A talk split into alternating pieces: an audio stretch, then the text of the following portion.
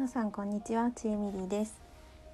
今日はですねうつ病になって控えていることについてお話しします。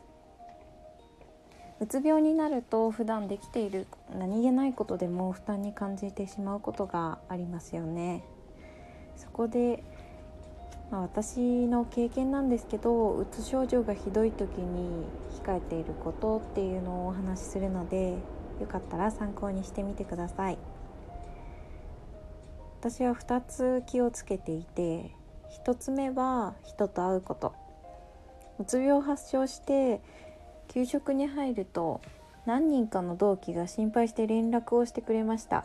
私は嬉しかったのと心配をかけたくなかったので来るものを拒まずで会っていました。会っている時は自分でも不思議なくらい元気だったんですがそれでも空元気だったのか気を使っていたのか家に帰ると症状が悪化してしまいました。それ以降主治医からは人に会うことはとてもエネルギーを使うので気心の知れている人のみ会うように言われています。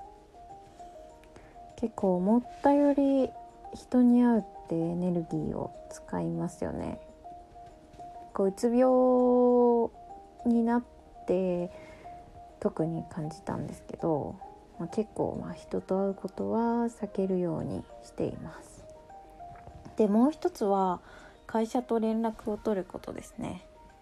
休職をして4ヶ月ほど経った頃まで上司と連絡を取って通院のために上司と会っていたんですけど毎度毎度調子がどうかと聞かれるのに対して少しずつ回復はしているみたいなのですがと答えるしかなくてとても負担に感じていました。そのためか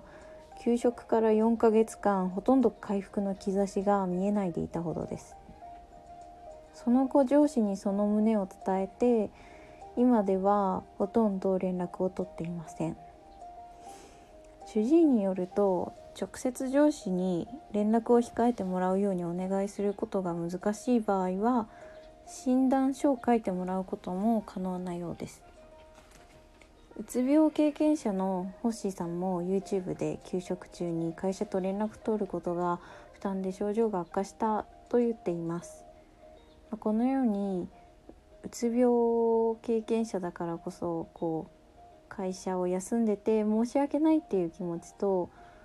とやっぱりこう会社で働いていた頃をいろいろ思い出してしまってストレスに感じてしまうっていうことがあるように思います。ではまとめです。今日はうつ病の症状が重い時には2つのことに気をつけているよということを紹介しました。1つ目は人となるべく会わない。2つ目は会社との連絡を取らない。またその他にも自分が負担に感じることがあれば主治医と相談して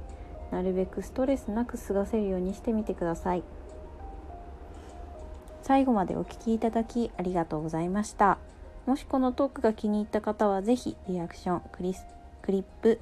サブスク登録をお願いしますこの番組では主に私のうつ病経験やうつ病の人に役立つ情報を配信しています Twitter、ノートもやっていますので、ぜひフォローお願いします。以上、ちえみりでした。今日も良い一日をお過ごしください。